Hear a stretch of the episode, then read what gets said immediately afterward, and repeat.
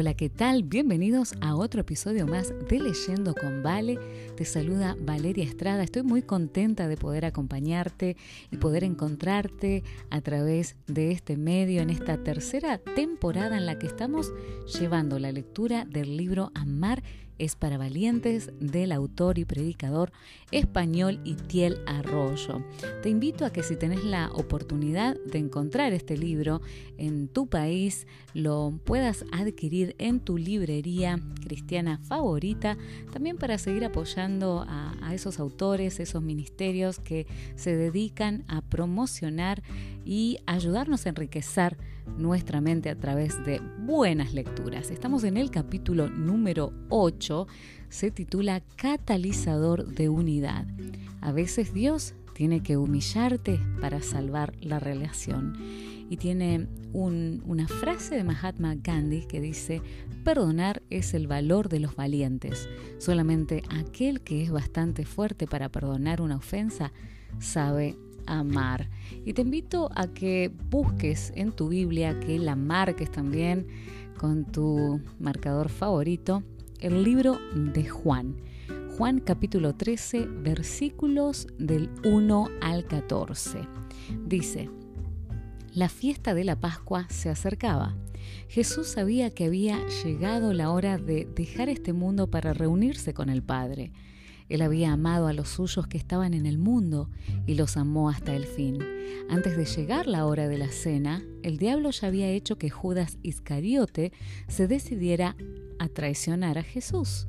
Jesús sabía que el Padre le había dado autoridad sobre todas las cosas y que Él había venido de Dios y a Dios iba a regresar. Así que se levantó de la mesa, se quitó el manto y se ató una toalla en la cintura.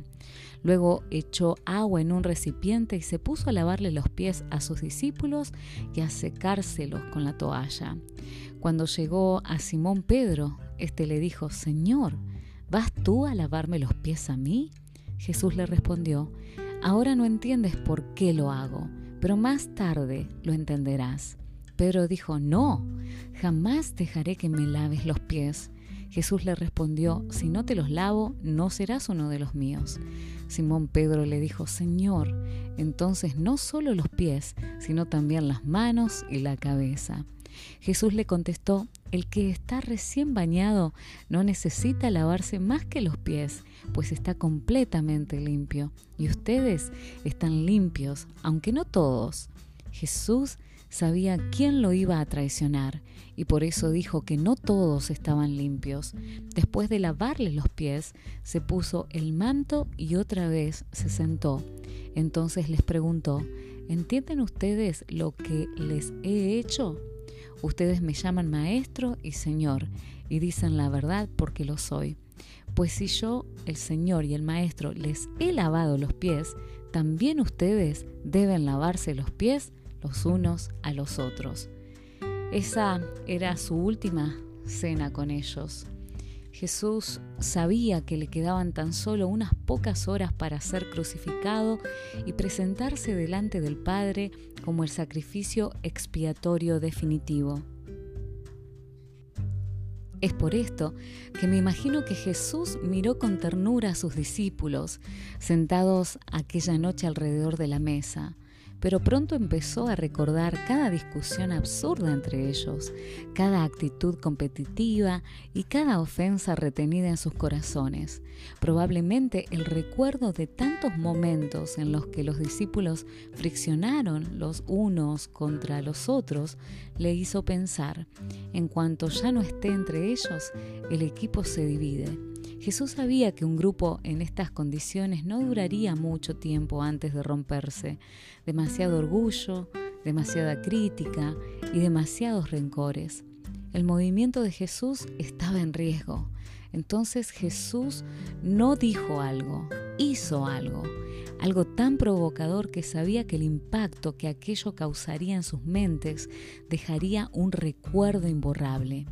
La acción de Jesús fue tan estremecedora que estaba convencido de que después de ser testigos de algo así, ya no habría excusa para la división. Jesús se puso de pie, se quitó su manto de maestro y se ciñó una toalla alrededor de la cintura.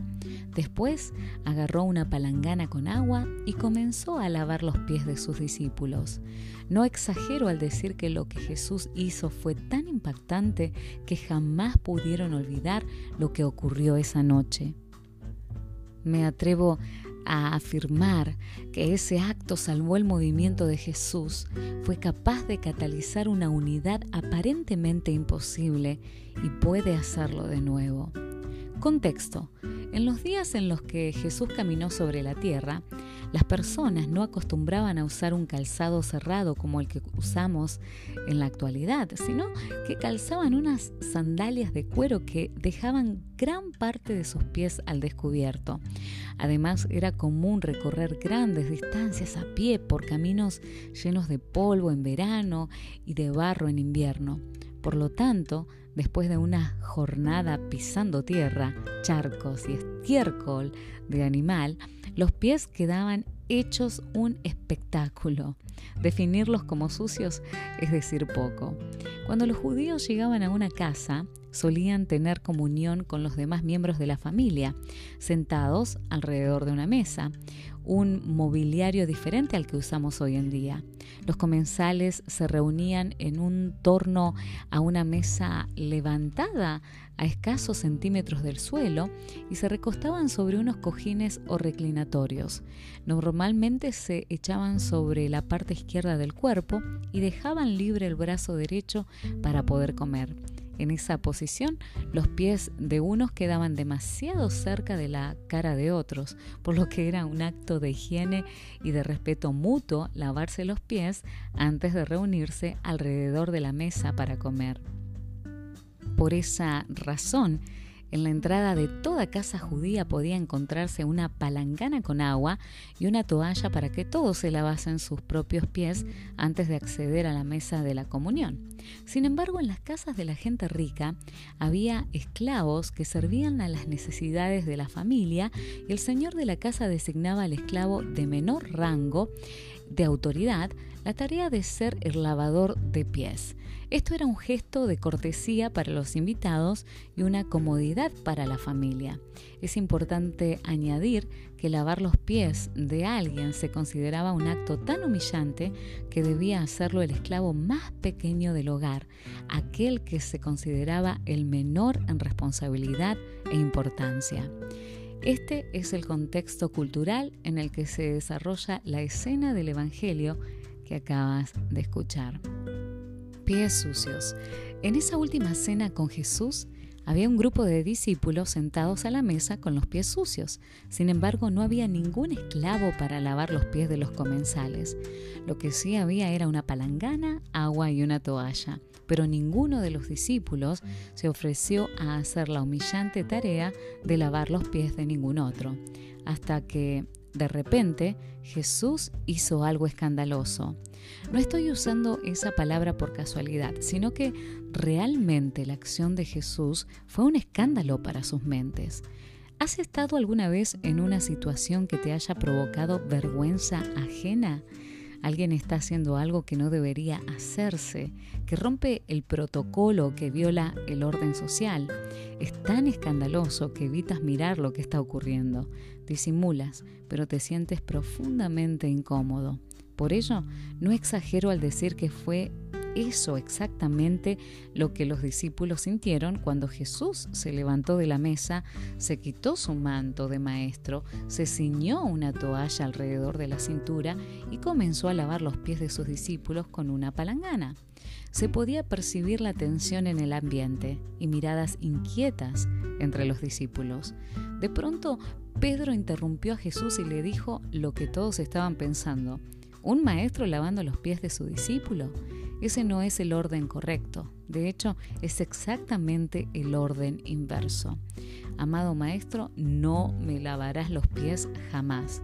Sería ilógico pensar que ante una afirmación tan coherente, Jesús alabaría a Pedro y le ofrecería sus pies para que los lavase. Como dictaba el orden social, Por el contrario, Jesús le miró y le exhortó con contundencia. En Juan capítulo 13, versículo 8, le dice, si no te los lavo, no serás uno de los míos. Lo que Jesús le estaba diciendo era lo siguiente. Pedro, si te lavo los pies, estaré construyendo una plataforma sobre la cual podremos tener una verdadera comunión. Pedro, si te lavo los pies, aunque no lo entiendes ahora, eso nos va a unir.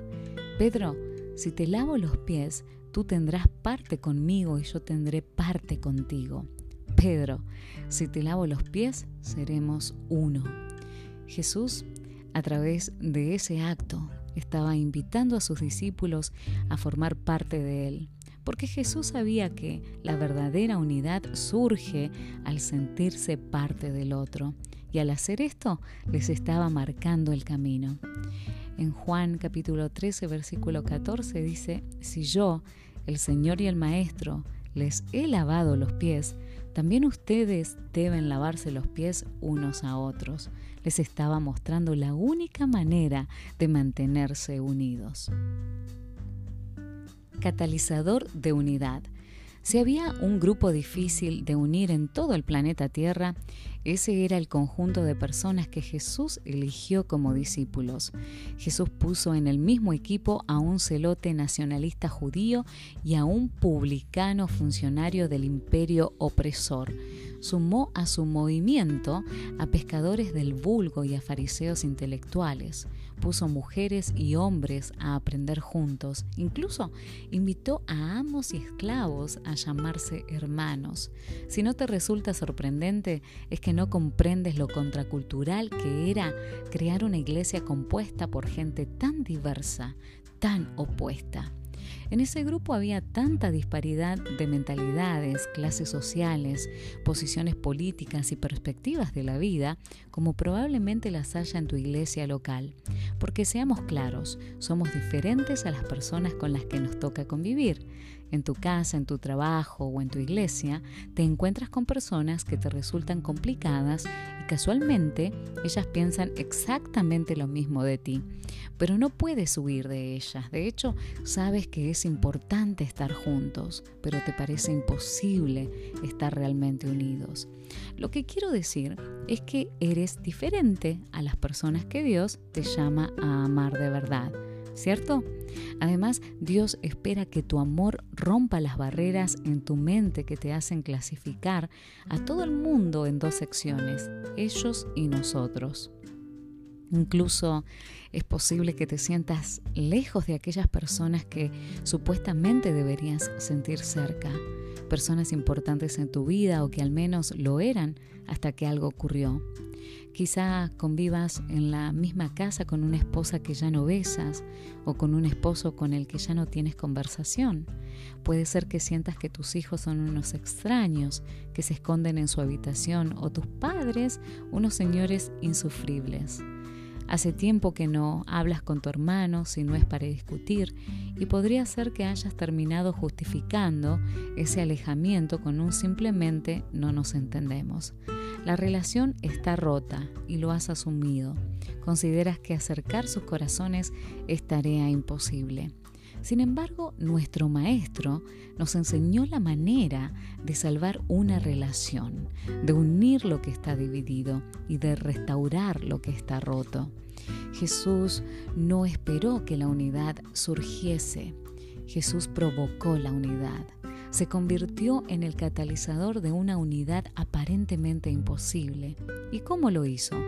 Tomando una toalla y una palangana con agua y disponiéndose a lavar los pies de sus discípulos, enseñándonos que la unidad no surge, la unidad se construye, enseñándonos que la unidad no es una idea, un discurso o una filosofía, la unidad es una acción, enseñándonos que la unidad no es un papel firmado con acuerdos de derechos y obligaciones. La unidad es una nueva manera de ver a las personas que te rodean. La unidad es un cambio de perspectiva respecto a tu compañero, tu esposa, tu padre o tu hermana. Es dejar de verle desde arriba hacia abajo y comenzar a verle desde abajo hacia arriba, mientras estás de rodillas frente a esa persona y tiene sus pies sucios en tus manos. Es mirarla desde los pies a la cabeza mientras te dispones a lavárselos. Esta es la clave de la verdadera unidad. No hay otra manera de hacer que una relación perdure, en la crisis, en las diferencias, en las ofensas. Lo que estoy intentando decir es que Jesús nos estaba mostrando la manera de unirnos entre nosotros, de mantener nuestro corazón cerca del corazón del otro. Cuando los discípulos salieron de esa habitación, seguían siendo diferentes, pero estaban unidos. Ese acto lo cambió todo, les cambió a todos. La pregunta es, ¿estás dispuesto a ser un catalizador de unidad en tus relaciones? El verdadero amor lo demanda. Primer movimiento, inclinarse frente al otro. El primer movimiento del lavamiento de pies es inclinarse frente al otro. Esto representa una posición del corazón más que una posición del cuerpo. Se trata de humillar tu orgullo frente al otro en favor de la unidad. Nuestro orgullo es el mayor enemigo de la unidad. De hecho, mi orgullo casi destruye las relaciones más importantes de mi vida.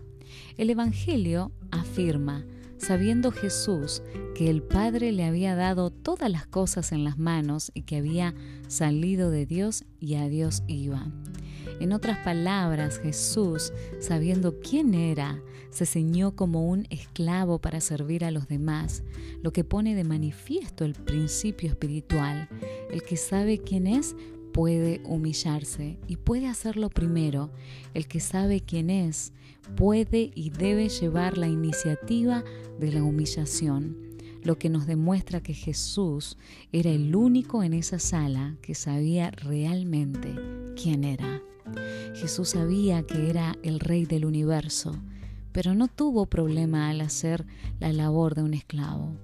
Jesús sabía que el Padre le había puesto toda la autoridad del cielo en sus manos y con esas mismas manos limpió los pies mugrosos de sus orgullosos discípulos. Jesús sabía que era el primogénito de toda la creación, pero no tuvo inconveniente de mostrarse como el menor de entre todos los hermanos. ¿Por qué? Porque sabía quién era. Y quien está seguro de quién es, no tiene la necesidad de demostrar nada. Con el tiempo, me he dado cuenta de lo peligroso que es una persona con problemas de identidad, porque cuando no se está definido por dentro, se quiere demostrar por fuera. La mayoría de los conflictos que he presenciado en matrimonios, familias o iglesias han sido producto de la terquedad de personas que querían demostrar algo a los demás, demostrar quién manda, demostrar quién tiene razón, demostrar quién es el bueno, demostrar, demostrar y demostrar. Y finalmente, lo único que quedaba demostrado era su complejo interno. Siendo honesto, tengo que admitir que mi afán por demostrar quién es el líder de la casa casi destruye mi matrimonio. Quien me conoce sabe que soy muy bueno debatiendo y que tengo una gran habilidad para ganar las discusiones. Demasiadas veces, impulsado por mi orgullo, he convertido una conversación con mi esposa en una competición contra ella. Y he ganado la competición muchas veces, porque sé usar el arte de la manipulación, porque sé gritar e imponerme. Pero sin darme cuenta, al ganar la discusión, estaba perdiendo su corazón. Tantas veces he creído que estaba ganando una batalla cuando en realidad estaba perdiendo la guerra. Me arrepiento tanto del dolor que mi orgullo ha producido a nuestro matrimonio. Es posible ponerte la corona de la razón y convertirte en el rey de tu reino, un reino solitario donde nadie más que tú soporta estar. Sin embargo, es descubierto que en el reino de Dios es más importante tener amor que tener razón, que el que pierde gana y el que se humilla es enaltecido por Dios. Humillarte para salvar una relación. En una atmósfera de orgullo no puede haber unidad, porque la unidad requiere humillarse con valor. Según mi propia experiencia, creo que es más fácil humillarse delante de un extraño que delante de un cercano, porque cuando te inclinas frente a una esposa, un hijo o una hermana, te sitúas en una posición de vulnerabilidad. Piensa en lo que eh, representa esa posición. Mientras tienes tus rodillas clavadas en el suelo frente a otra persona, ¿cómo te defiendes desde esa postura? ¿Cómo te impones? ¿Cómo te luces? De eso se trata humillarse, de no demostrar nada. Pero no te engañes. Humillarse no es un acto de cobardía, humillarse es un acto de valor. Se necesita mucha seguridad, firmeza de carácter y una identidad sólida para ponerte en esa posición de vulnerabilidad frente a otra persona donde literalmente le entregas el poder para vencerte. Hay que ser muy valiente para renunciar a tu defensa, como Jesús, quien mientras le escupían, insultaban y golpeaban, renunció a defenderse. Podría parecer que el poder estaba de parte de aquellos que le torturaban en la cruz, pero sabemos que en realidad el poder estaba de parte de Jesús y si él solo hubiese susurrado una orden de ataque, miles de ángeles hubiesen salido a su defensa, ejecutando a todos sus enemigos. Mateo capítulo 26, versículos del 52 al 53 dicen, Guarda esa espada, le ordenó Jesús. El que mata a espada, a espada perecerá. ¿No sabes que podría pedirle a mi Padre que me enviara doce mil ángeles y me los enviaría al instante? Sin embargo, Jesús eligió humillarse, no demostrar nada y no defenderse. Y lo hizo para unirnos a Dios. La humillación de Jesús salvó nuestra relación con Dios. Por eso creo que Jesús te ofrece dos opciones para preservar tus relaciones. O te humillas o Dios te humilla. Hace unos años mi matrimonio se vio afectada a causa de mi orgullo. Discutíamos mucho por cosas que realmente no merecían ni el esfuerzo ni el dolor. Pero así es el orgullo. Por preservarse a sí mismo no le importa destruir el mundo entero. En aquellos días intentaba buscar cualquier excusa para estar fuera de casa, por lo que me ofrecí para hacer una mudanza. Cargaba muebles de un lugar a otro, agarrándolos con toda la rabia que tenía contenida dentro de mí, hasta que de repente, mientras intentaba levantar un cajonero del suelo, oí crujir un hueso de mi columna. Al principio parecía que nada grave había pasado, pero cuando llegó la noche y mi cuerpo se enfrió, sentí el dolor más punzante de toda mi vida. Era una punzada tan horrible que me puse a gritar en la cama. Se me había pinzado un nervio de la columna vertebral y el más mínimo movimiento, incluso al respirar, me hacía sufrir un dolor tortuoso. Mi esposa me sacó de la cama como pudo y mientras me apoyaba sobre ella me llevó al coche. Condujo hasta el hospital mientras yo gritaba en cada curva. Cuando llegamos allí, me ordenó quedarme en el vehículo a la espera de que ella regresara. Cuando la vi salir del hospital, empujaba una silla de ruedas que acercó hasta mí y me obligó a sentarme en, ella. No podía creer lo que estaba pasando. Yo en una silla de ruedas, durante una semana de tratamiento mi mujer me dio de comer, me asió y me ayudó a hacer mis necesidades, mientras yo me encontraba en un estado de incapacidad, de dependencia absoluta, totalmente humillado. Pero ¿me creerás si te digo que esa semana fue el momento de la sanidad de nuestra relación? Lo que quiero decir es que cuando yo fui humillado, se creó la oportunidad para unir nuestros corazones para reconectarnos. Y a veces Dios tiene que humillarte para salvar tu relación con otra persona. Segundo movimiento, ver correctamente la suciedad del otro. El segundo movimiento del lavamiento de pies es ver correctamente la suciedad del otro. Se trata de aprender a ver los pies sucios de tu compañero sin emitir un juicio contra su corazón. Renunciar a la crítica es vital para preservar vuestra relación. Cuando Jesús vio los pies sucios de Pedro y se dispuso a limpiarlos, éste se negó. Pero cuando entendió que era la manera de permanecer unido a Jesús, le dijo, lávame desde los pies a la cabeza. Sin embargo, Jesús le contestó, tú eres un hombre limpio, solo necesitas que te lave los pies. En otras palabras, lo que su maestro le estaba diciendo es, Pedro, tus pies están sucios por el polvo del camino, por los errores que has cometido al transitar por esta vida pero tú eres una persona limpia.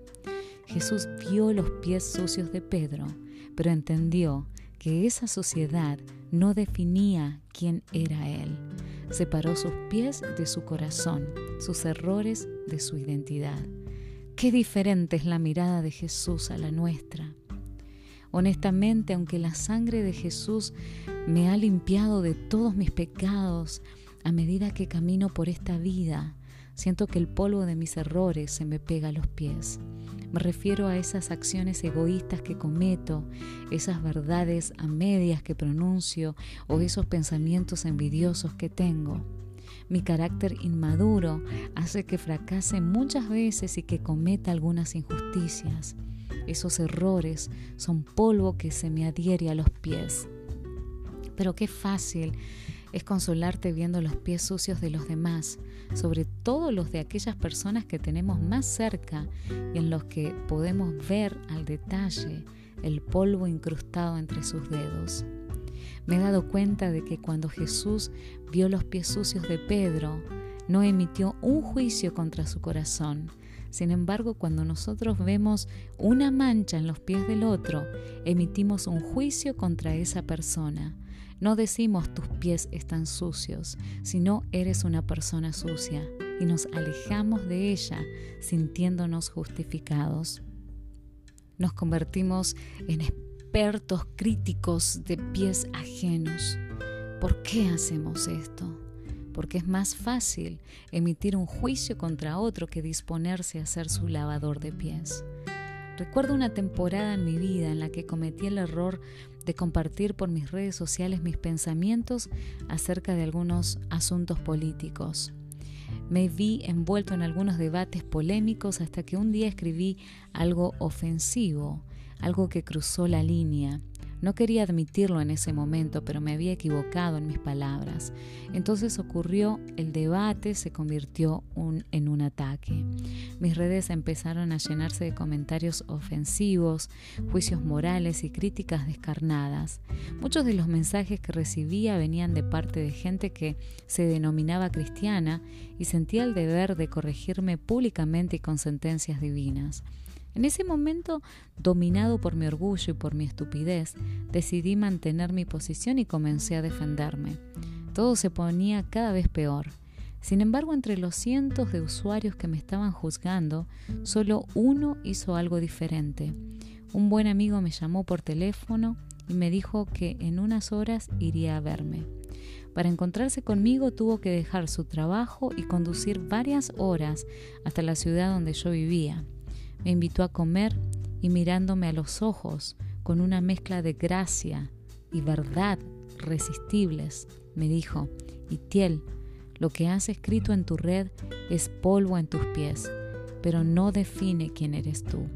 Conozco tu corazón y sé que esto es un error. Tú eres una persona limpia. Cuando me habló de esa manera, afirmando mi identidad con tanta ternura, pero a la vez señalando los motivos de mi error, separando mi falta de mi identidad, todas mis defensas se cayeron. Sentía que no me juzgaba el corazón, me estaba lavando los pies. Eso hizo que me rindiese y me puse a llorar. Finalmente terminamos orando, borré el mensaje y pedí perdón. Creo que me salvó. Esto me hace pensar en que este mundo necesita menos críticos y más lavadores de pies. Tercer movimiento, verter gracia sobre los errores del futuro. El tercer movimiento del lavamiento de los pies es verter gracia sobre los errores del futuro. Se trata de tomar la decisión de perdonar a alguien antes de que te ofenda. Tomar una determinación como esta es clave para darle futuro a vuestra relación. ¿Te has dado cuenta de que Jesús lavó los pies de unos discípulos que unas horas después iban a usar esos pies para correr y abandonarle? Y Jesús lo sabía. Cuando Jesús lavó los pies de sus discípulos, no solo vertió agua sobre ellos, vertió gracia para sus ofensas futuras. Piensa en ello. Jesús lavó los pies de Tomás, un hombre que iba a dudar de su resurrección y de su identidad divina. ¿Qué hace Jesús con los que dudan de Él? Les lava los pies, vierte gracia. Incluso lavó los pies de Pedro, un hombre que le prometió que jamás le abandonaría, pero que cuando iba a llegar la prueba lo dejaría solo y lo negaría como un cobarde. ¿Qué hace Jesús con los que no cumplen sus promesas? Les lava los pies, vierte gracia. Y por muy irrazonable que pueda parecer, Jesús lavó los pies de Judas, un hombre que lo iba a traicionar vendiéndolo a sus enemigos por unas monedas de plata. ¿Qué hace Jesús con los que le traicionan? Les lava los pies, vierte gracia y los deja ir. Decidió perdonarles antes de que le fallasen. Vertió gracia sobre ellos, incluso antes de que le ofendiesen. Y eso los trajo de vuelta a Jesús, a excepción de Judas, que decidió rechazar la gracia que se le ofreció. Ser como Jesús es aprender a perdonar a aquellos que nunca se disculparon. De la misma manera, si quieres darle un futuro a tu relación, debes decidir verter gracia antes de que esa persona te falle. Exacto. Debes tomar la decisión de que perdonar será tu única opción cuando te ofenda, porque sin duda lo hará. Consciente o inconscientemente te va a fallar. Si tomas esta decisión hoy, ya no tendrás que tomarla mañana, cuando estés confundido a causa de tus sentimientos heridos. Si realmente tu relación con esa persona es importante, conviértete en un catalizador de unidad. Inclina tu orgullo, deja de juzgar y vierte gracia sobre la persona que amas. De esta manera llegamos al final del capítulo número 8. En unos días te espero entonces con la lectura del capítulo número 9 que se titula Fiel, un amor que no se vende. Espero que este capítulo haya sido de bendición para tu vida y que si lo fue, por favor, compártelo con aquellas personas que también están intentando amar como valientes. Amar es para valientes en unos días entonces nos encontramos. Un abrazo grande y deseo de todo corazón que el Señor te bendiga.